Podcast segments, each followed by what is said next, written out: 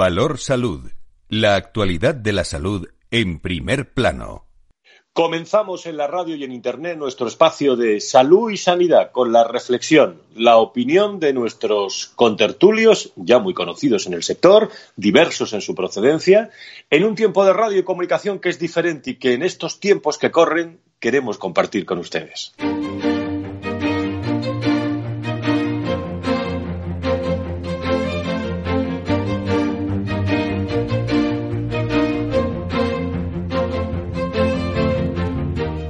Valor Salud es un espacio de actualidad de la salud con todos sus protagonistas, personas y empresas. Con Francisco García Cabello.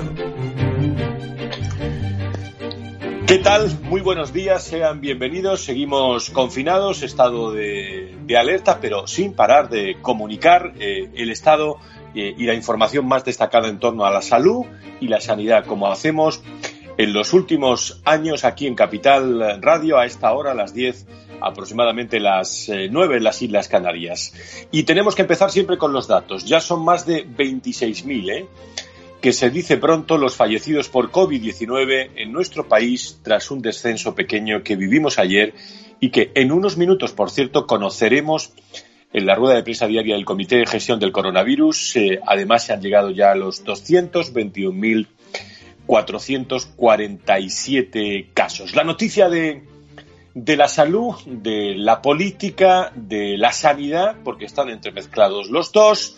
Los dos aspectos es la, directora general de Salud Pública, Yolanda Fuentes, que dimitía hace 24 horas, un día después de que la Comunidad de Madrid decidiera solicitar y entrar, como ha entrado en esa fase 1 de desescalada. Madrid pide eh, y se encuentra en la fase 1 y Sanidad en plaza a una nueva reunión al no contar también eh, ayer, eh, pues a última hora prácticamente con la presencia de la documentación eh, necesaria, documentación que ya tienen el, el, Ministerio. La Comunidad de Madrid ha planteado al Gobierno central el paso de la región de la fase 1 del plan de transición de la nueva normalidad que arranca, como saben, el próximo día 11, el lunes.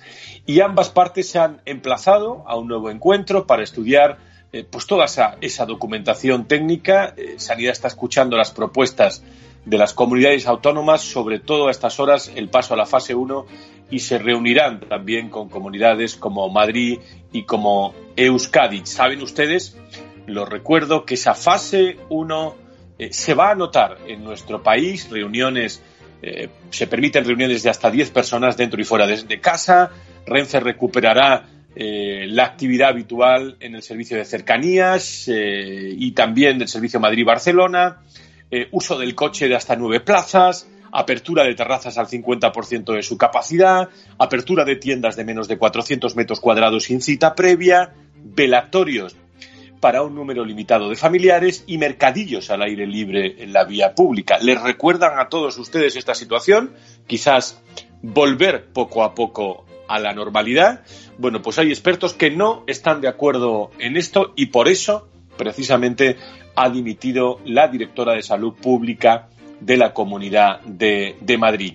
El Ministerio de Sanidad ha publicado la estrategia de diagnóstico, de vigilancia y control en la fase de transición de esa pandemia de COVID-19. No para de hablar de prudencia, un acuerdo consensuado precisamente con las comunidades autónomas en la que se incluye eh, pues distintos diagnósticos también como síntomas de casos sospechosos de coronavirus, por ejemplo, diarreas, cefaleas, dolor torácico, eh, dolores musculares o la, o la propia odinofagia, también como síntomas de casos sospechosos de eh, coronavirus, aunque la atención primaria está ahí y la atención de los médicos tiene, eh, la opinión de los médicos tiene la última palabra eh, y nos están atendiendo muy bien desde esa atención primaria.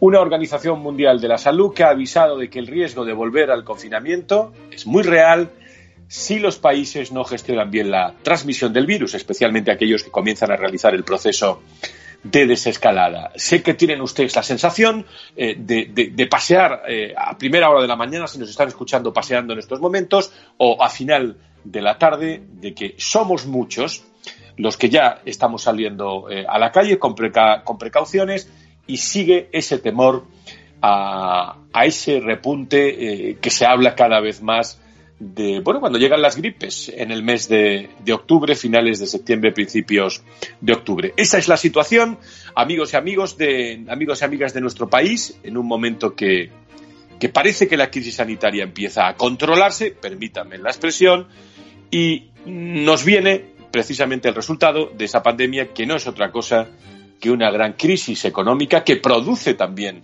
eh, dolencias sanitarias como es la eh, parte más física, la parte más mental, la parte más emocional de la, de la población. Vamos a repasar con expertos hasta las 11 el estado del coronavirus en distintos rincones. Si se quedan con nosotros, lo podrán escuchar aquí en Capital Radio. Comenzamos.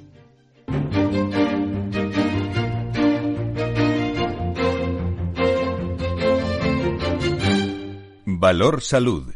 La actualidad de la salud en primer plano. Y vamos a repasar, a dar la bienvenida, los buenos días a Laura Escudero. Laura Escudero, ¿cómo estás? Muy buenos días, bienvenida. Muy buenos días, Sara, muchas gracias. Pues vamos a repasar, Laura, como hacemos todos los días eh, a las dos, de dos a dos y media en ese programa especial, eh, hoy en Valor Salud, y luego también tendremos ese programa especial a las dos, repasando la situación del coronavirus, de nuestra salud y sanidad.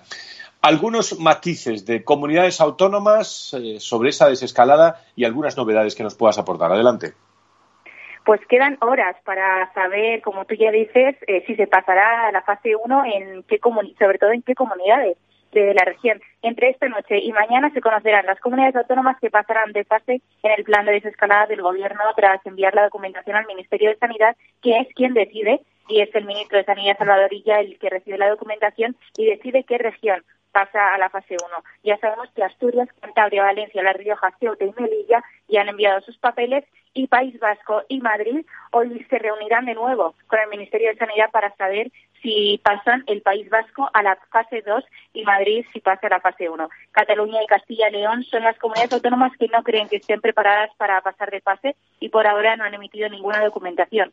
Y en el ámbito internacional, la pandemia llega ya a los casi 4 millones de contagios y más de 260.000 víctimas, con Estados Unidos, España, Italia, Francia, Reino Unido y Alemania como los países más afectados y el 50% de los contagios en Europa.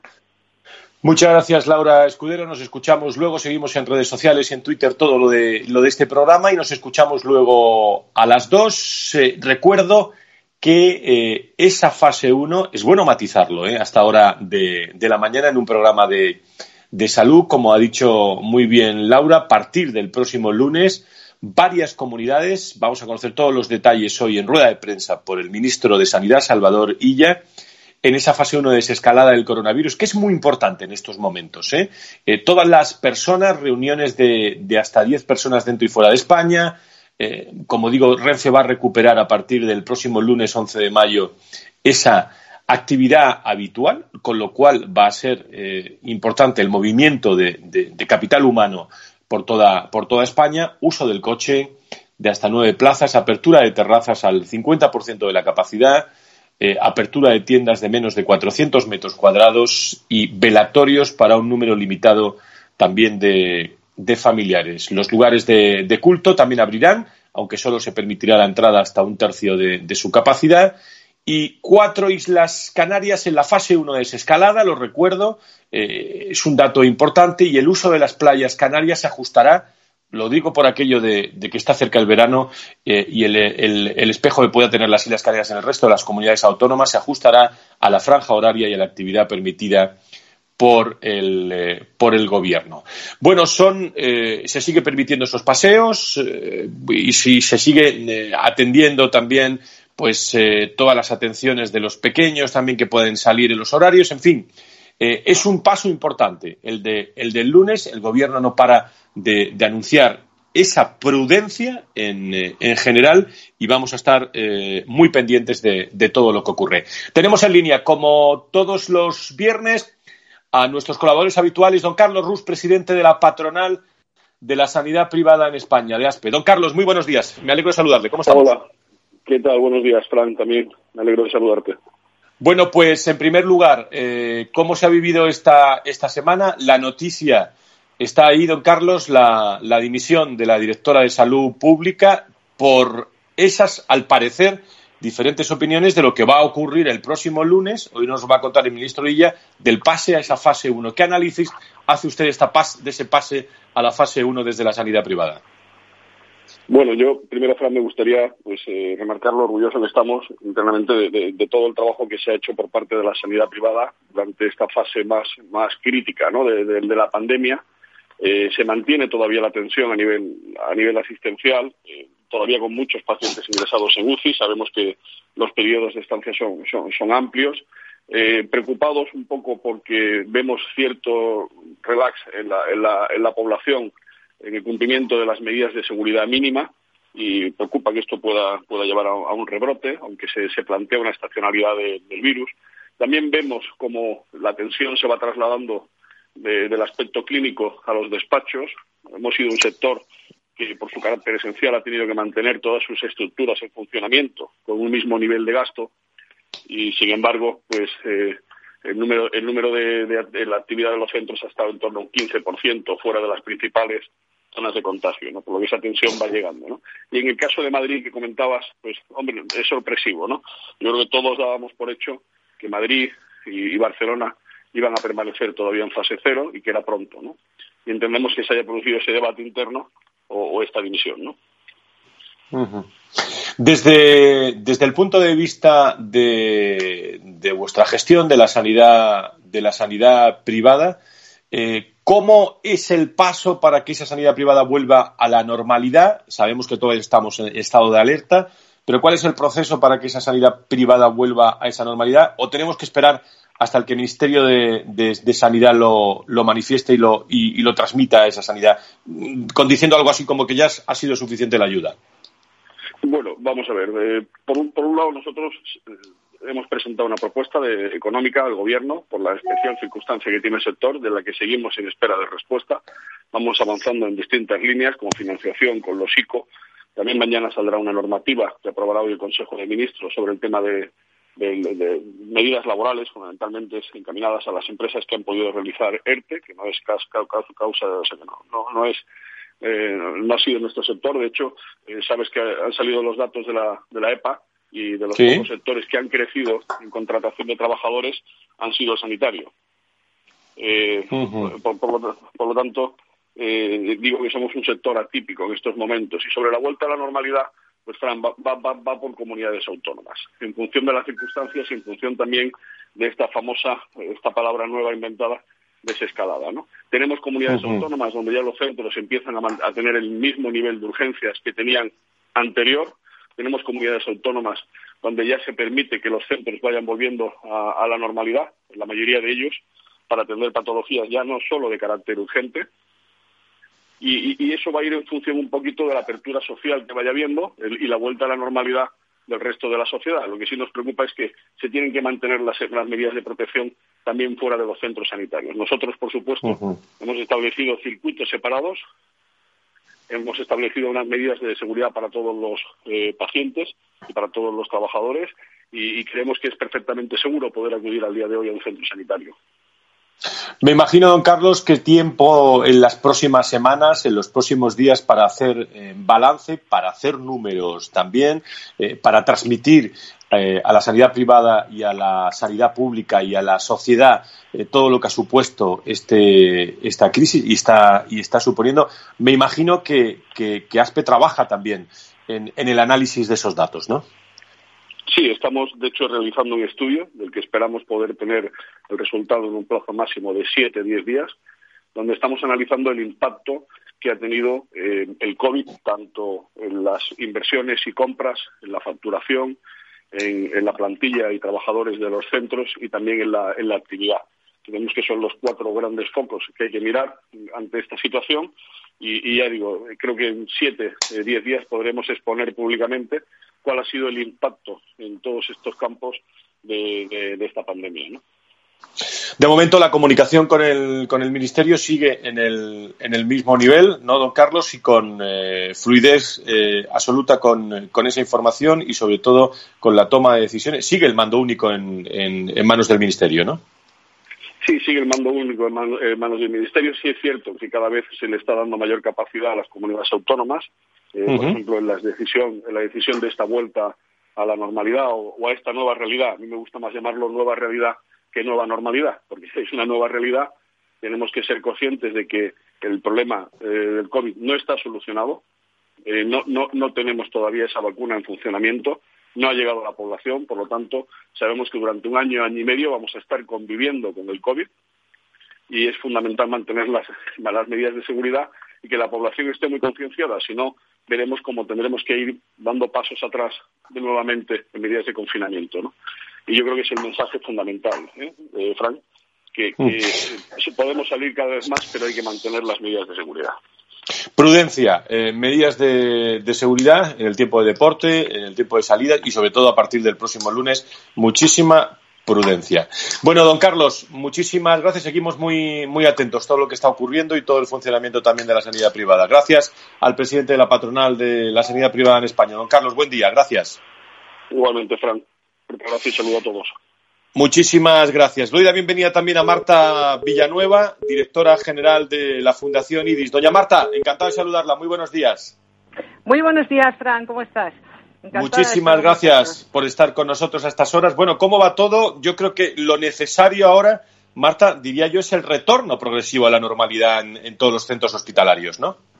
Eh, sí, bueno, eso es lo que evidentemente en lo que están orientados, ¿no? De, manera vocacional, ¿no? Eh, los centros asistenciales han de ir recuperando progresivamente la normalidad en cuanto a consultas, urgencias, ingresos en planta, pruebas diagnósticas e intervenciones de todo tipo porque la vida sigue, ¿no? Entonces es importante que los pacientes que, que, lo precisen, que lo necesiten o que necesiten revisiones, se acerquen a sus consultas una vez que, a pesar de que estamos viviendo y conviviendo, como decía Carlos Ruz, con, con, con el COVID-19, la enfermedad propia, la enfermedad crónica o aguda, continúa en sus diferentes formas y expresiones y que evidentemente pues se requiere de una continuidad asistencial poniendo pues ese acento especial en enfermedades crónicas, edades frágiles y vulnerables, gente inmunodeprimida, niños, ancianos. Entonces, lo importante realmente es empezar sin teniendo la conciencia y la responsabilidad de que estamos conviviendo con un enemigo, evidentemente es imprescindible que eh, la sociedad civil se conciencie y empiece a funcionar porque los hospitales eh, que representamos en la Fundación IDIS están preparados para atender, diagnosticar y tratar eh, este tipo de patologías y es importante que haya ese cambio de clic y que la gente se empiece a, preocupar e ir buscando pues esa, esa, esa normalidad eh, progresivamente. Yo creo que es importante también, no sé qué opinión tienes de esta desescalada, de paso a la, fase 1, lo que ha provocado también alguna dimisión en la comunidad, en la comunidad de, Madrid. Yo creo que estamos en un momento delicado, eh, prudente, de mensaje de prudencia y sobre todo que, como decía algún que otro, el bicho continúa con nosotros. ¿eh? Totalmente. Y realmente, mm, desde los medios de comunicación tenéis que ser perseverantes y persistentes en la concienciación de que este virus va a seguir con nosotros hasta que no haya vacuna. Entonces, en este momento en el que parece que empiezan a liberar o, ampliar nuestras libertades a la calle, me da igual la fase en la que nos encontremos, porque lo importante es que el virus está entre nosotros. Entonces, la mascarilla es una medida imprescindible. O sea, igual que cogemos un pantalón o una camisa, tenemos que coger la mascarilla y tiene que formar parte de nuestras vidas, el lavado de manos. Y sobre todo, y por encima de todo, algo que a la sociedad y a la cultura española me consta que nos va a costar, que es el distanciamiento de esos dos metros, ¿no?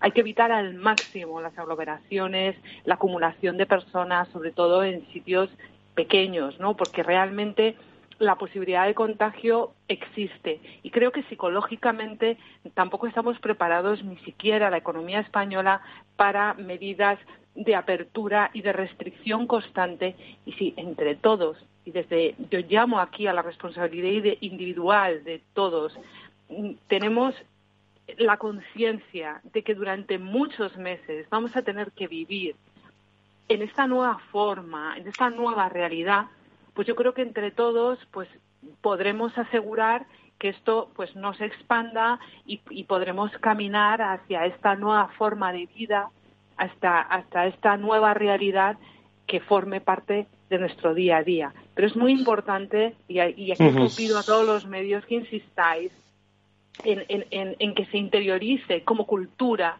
una nueva forma de, de ser y de pensar que realmente no tiene nada que ver con la historia que hemos vivido eh, y con nuestra evolución y desde luego con nuestra cultura. ¿no? quiero dejar pasar el, último minuto, Marta, sin que me digas algo de ese coronavirus.fundacionidis.com, eh, una plataforma de la Fundación que ya ha alcanzado las, las 100 iniciativas ¿no? de, de todos los miembros. Sí, estamos súper satisfechos realmente pues por, por, pues por, la recepción y la entrada de iniciativas sociales, de proyectos, de actividades de investigación. Hemos llegado a las 100 iniciativas, de 32 entidades, han participado.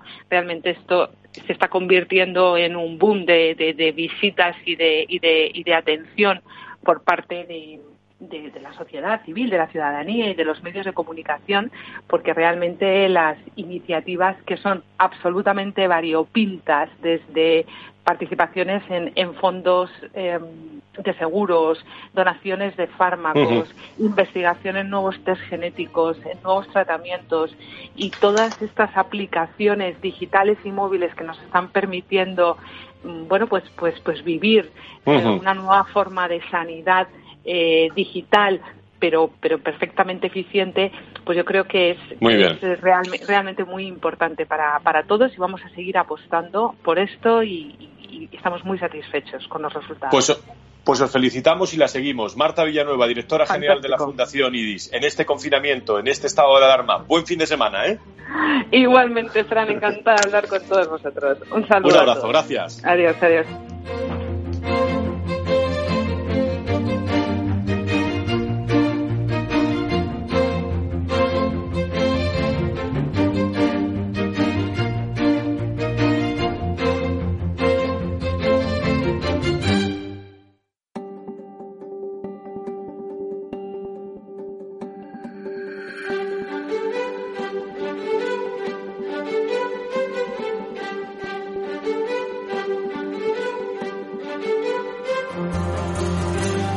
Valor Salud es un espacio de actualidad de la salud con todos sus protagonistas, personas y empresas.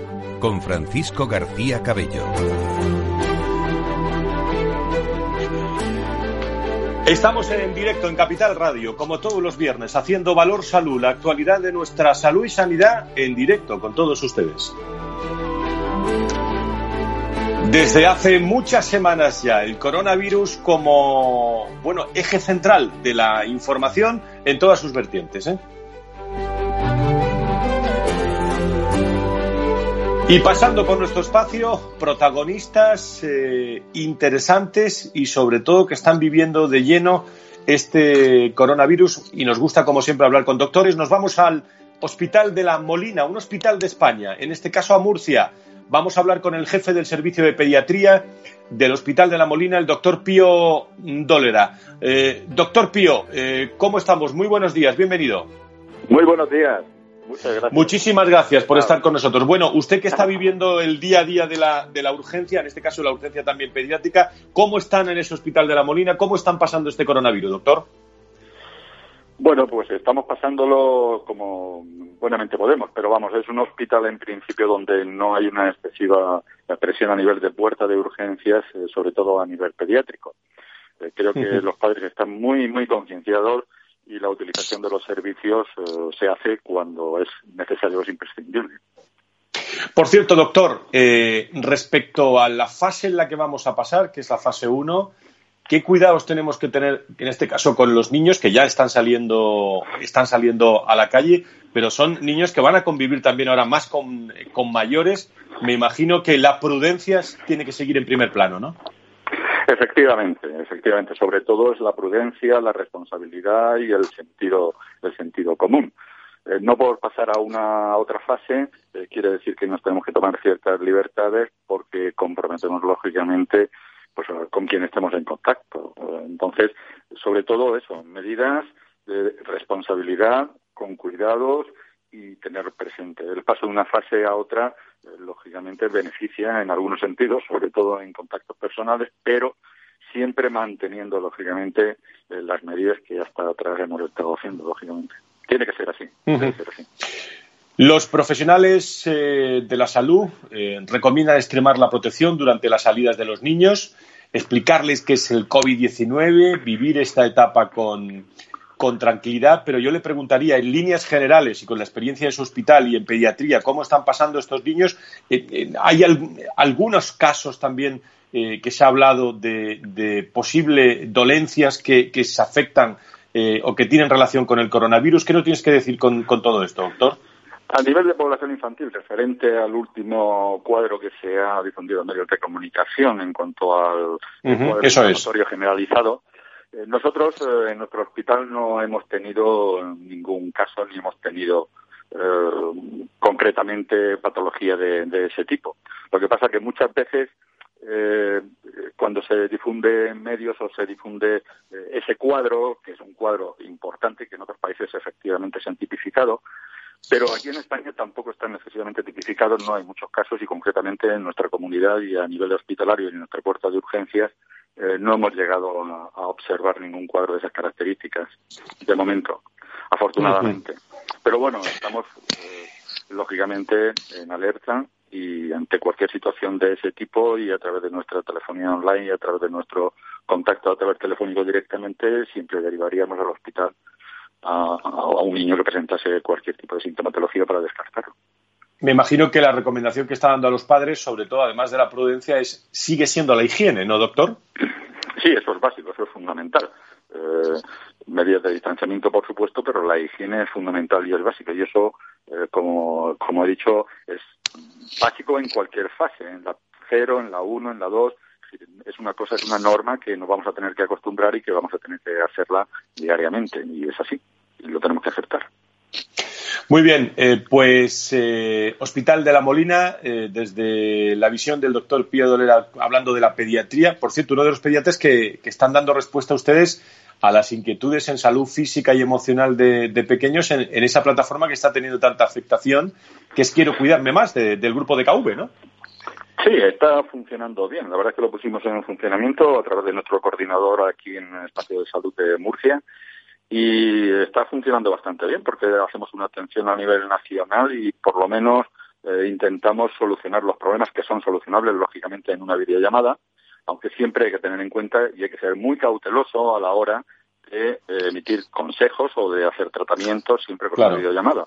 En pediatría es básico y es fundamental, no como ocurre en otras especialidades, pero la presencia del niño, el acto presencial, la visualización, ver el estado general y la exploración del niño son datos que son totalmente irreemplazables por ningún otro sistema, ni de videollamada, ni telefónica, ni nada. Eso es muy importante. Entonces, eh, ante esa duda, por eso nos ponemos en contacto y si es necesario, si está fuera de nuestra comunidad, lo remitimos a los centros de referencia y si está dentro de nuestra comunidad y dentro de nuestro ámbito, pues lógicamente lo remitimos a nuestro centro hospitalario.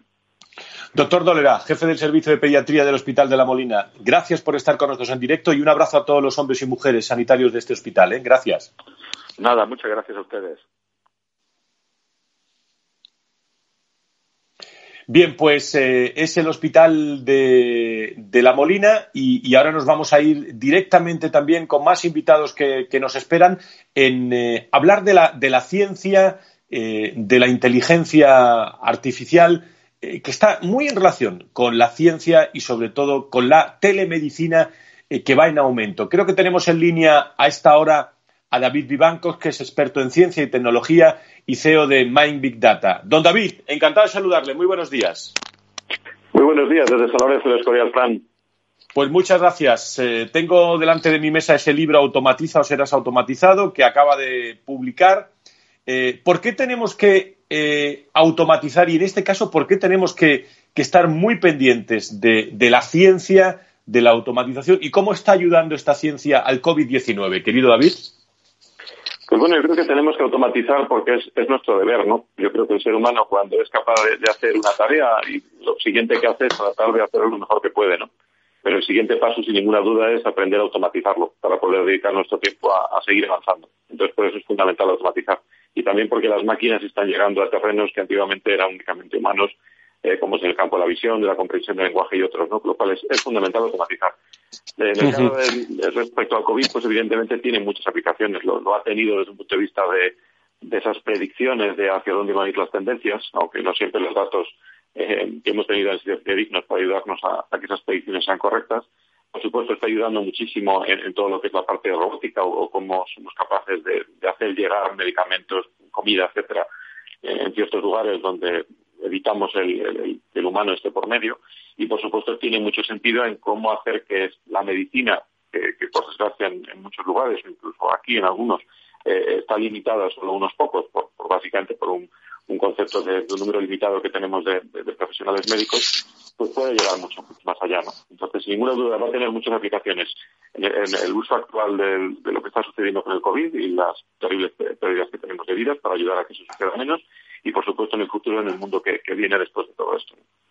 Y en este momento, en el entorno de la salud, de la sanidad, eh, que estamos pasando al confinamiento, eh, que estamos desarrollando eh, con familias, con, amigos y que poco a poco vamos a ir saliendo a, la calle, ya estamos saliendo, fase 1 el próximo lunes, en el que el otro día leía y, veía una plataforma que nos indicaba si lo estábamos haciendo bien o mal en materia de las normas de, bueno, mantener las distancias, de, separarnos esos dos metros o tres.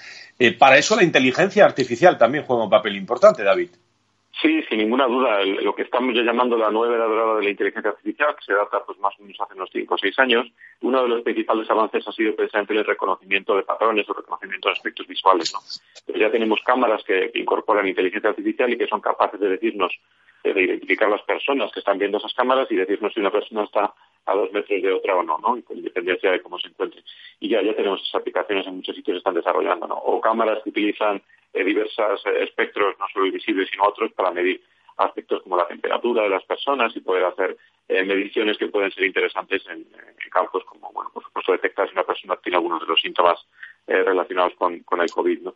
Y también, por supuesto, en, ese distanciamiento social y en, ese seguimiento de contagios, ¿no? En países donde se están implementando ya eh, esas técnicas móviles donde podemos saber si estamos cerca de personas que es probable que hayan estado contagiados, eh, ahí tiene mucha, mucho uso la inteligencia artificial ¿no? para, generar ese tipo de algoritmos. ¿Y se puede automatizar la, la, sociedad en estos momentos, eh, David? Hombre, la, la, sociedad, si fuésemos capaces de automatizarla, sería un, paso adelante muy importante. ¿no?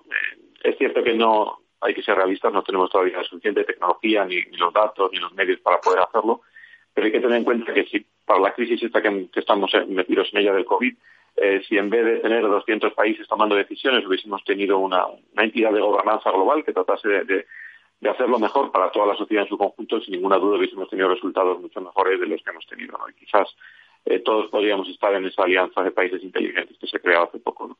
Yo creo que sí, hay, hay, muchas formas de automatizar la sociedad y una de ellas es eh, comenzando a capturar datos de todo lo que creemos que al final eh, podemos evitar el error humano poniendo a máquinas a hacerlo, ¿no? Por supuesto, siempre con la seguridad correspondiente y yo siempre digo que incluyendo a todo el mundo y con el ser humano en el centro, ¿no? El ser humano no hay que, no hay que dejarlo por fuera de todo esto.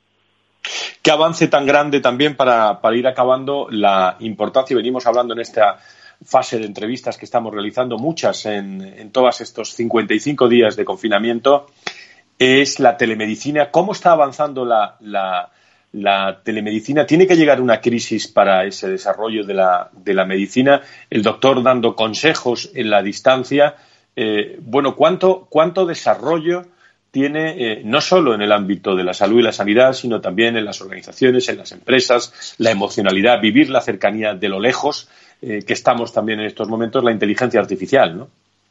Sí, ya, es una realidad. Yo creo que la, la, telemedicina siempre ha estado ahí pendiente de si al final se desarrollaba o no y esto ha sido, digamos, uno de los muchos aspectos que se han visto disparados por el, por el, impacto del COVID, ¿no? La digitalización en general y, por supuesto, la automatización. Ya tenemos cámaras que son algoritmos también basados en cámaras que son capaces de detectar, por ejemplo, la emoción. en un rostro humano, ¿no? Entonces, para eso, esos aspectos que se pierden al no tener al médico físicamente con, los pacientes es algo que van a empezarse a suplir algunas de, estos, de estas limitaciones con nuevas, con nuevas tecnologías basadas en inteligencia artificial. También el, ser capaces de llegar a muchos más. Es decir, ya tenemos eh, en China, que ha sido precursor de esto, incluso antes del COVID, eh, donde ya tenemos el rol, por ejemplo, del, médico de cabecera, eh, que lo, en, una serie de, patologías ya lo suple completamente una máquina. No tenemos máquinas físicas donde la gente iba incluso se le prescribía las medicinas. Pues esto es muy extrapolable al, mundo de la telemedicina, siempre y cuando empecemos también a incorporar eh, nuevos dispositivos en las casas o en las empresas de, los, posibles pacientes, ¿no? Para que eh, lo que se pueda hacer físicamente, como ciertas mediciones, pues que se puedan hacer también en la casa del, paciente. ¿no? También aquí está teniendo mucho uso todo el tema de los dispositivos smart, como los smart watches y otros que ya incorporan, por ejemplo, la medición del Muy bien. las cosas que las podemos utilizar para, para que esos algoritmos aprendan. Pues automatiza o serás automatizado y en estos momentos al servicio también de, de este COVID-19 y de la medicina y la telemedicina sobre todo. Seguiremos hablando. David Vivanco, experto en ciencia y tecnología y CEO de Mind Big Data. Eh, que pase usted un buen día ahí en San Lorenzo del Escorial. Muy buenos días. Un fuerte abrazo a todos. Gracias, Juan. Muchísimas gracias. Enseguida.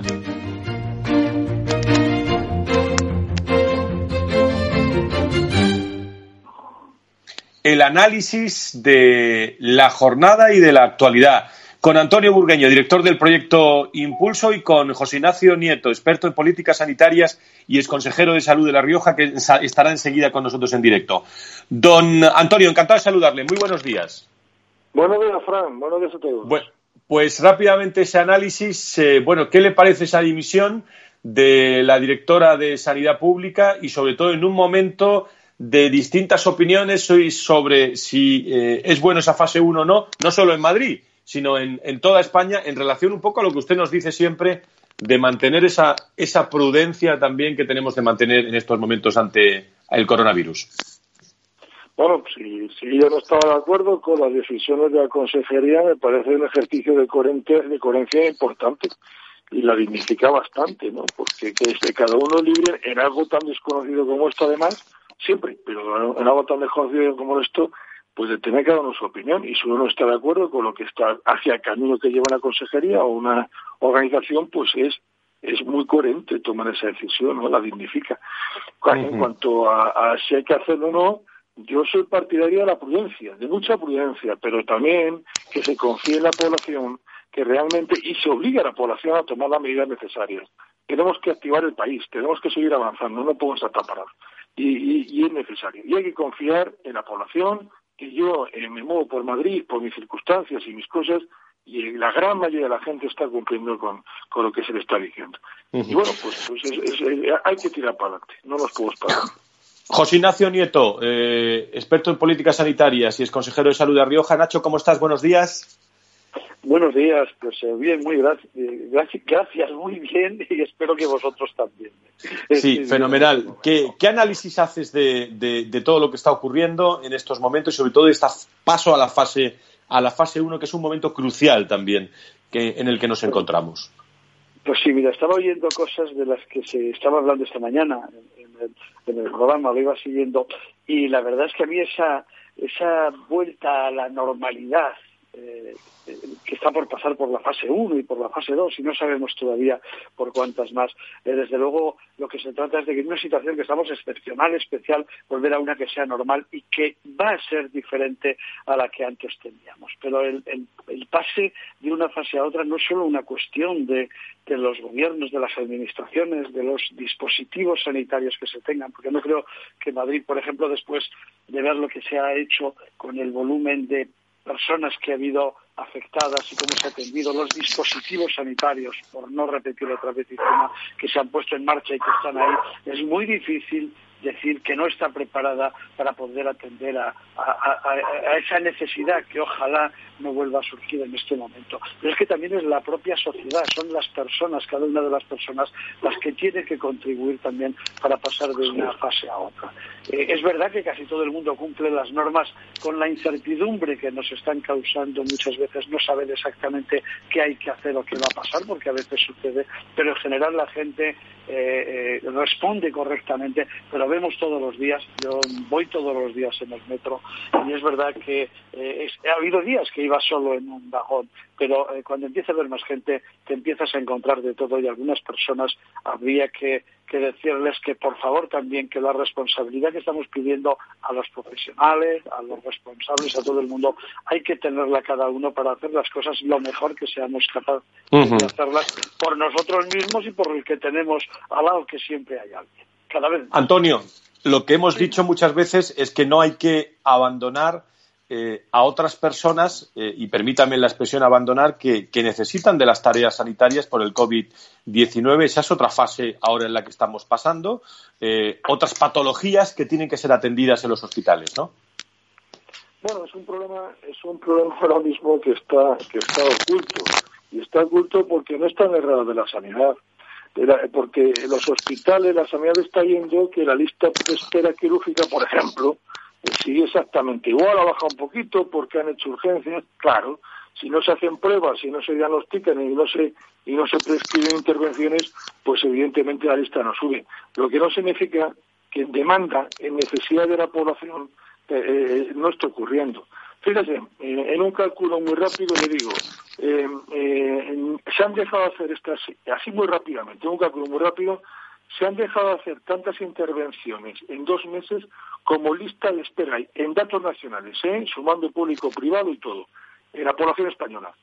Si se hacen 670.000 intervenciones quirúrgicas, eh, eh, perdón, si hay una lista de espera de en torno a 670.000 eh, personas esperando, pues, pues es que se han acumulado otras 670.000. Ese es un problema muy grave. ¿eh? Lo que pasa es que no están listas, porque están pendientes de que se diagnostique después. es, un problema realmente complicado de llevar adelante y que va a requerir de mucha coherencia y de mucho trabajo coordinado de que la capacidad de, resolución de la sanidad, de la sanidad funcione a tope con todos los recursos, públicos y privados, con todos, absolutamente con todos. Eh, Nacho, el último minuto para ti. Eh, tenemos que acostumbrarnos en las empresas, en la salud, en la privada, en la pública, a convivir ya con este virus del coronavirus. Pues seguramente que sí, durante mucho tiempo, hasta que nos olvidemos de él y sea como otras cosas que han sucedido y que se han pasado después, porque los tratamientos, las vacunas y, no sé si la misma naturaleza humana pone cada cosa en su sitio, pero lo que, lo que tenemos que tener en cuenta para el futuro es que las cosas no van a ser igual. Yo creo que eh, se ha demostrado que tenemos, se hablaba ahora, ¿no? La, la, persona que ha estado hablando, hablando antes de tecnología, de la posibilidad de utilizarla, eh, hay muchos medios hoy y creo que también hay que mirar en ese, en ese sentido porque todas esas herramientas las vamos a, necesitar eh, también tener. Eh, la sanidad tiene que evolucionar el tratamiento de la salud en ese sentido y aprovechar todos esos mecanismos que muchos de ellos ya están ahí y que por unas u otras circunstancias no están siendo utilizados y sacándole el partido que deberían tener para ayudar a volver a esa normalidad y a tener otra vez esa excelencia en todos los ámbitos, en el de la situación crítica, en el de la pandemia, pero en el de la salud de cada día de todos los españoles. Pues pues muchas gracias a los dos analistas sanitarios a esta hora de la mañana. Gracias, Nacho. Gracias, Antonio. Buen fin de semana. A ustedes un saludo, Nacho. Muchísimas gracias. Y todos nuestros oyentes. Eso es, muchísimas gracias. Cuidaros mucho. Cuídense mucho. Vamos a ser prudentes en esa fase 1. Eh, a las dos más información aquí en Capital Radio, programa especial sobre el coronavirus. El próximo viernes más salud y sanidad en Valor Salud con Félix Franco, con Laura Escudero y todo el equipo de la radio con ustedes.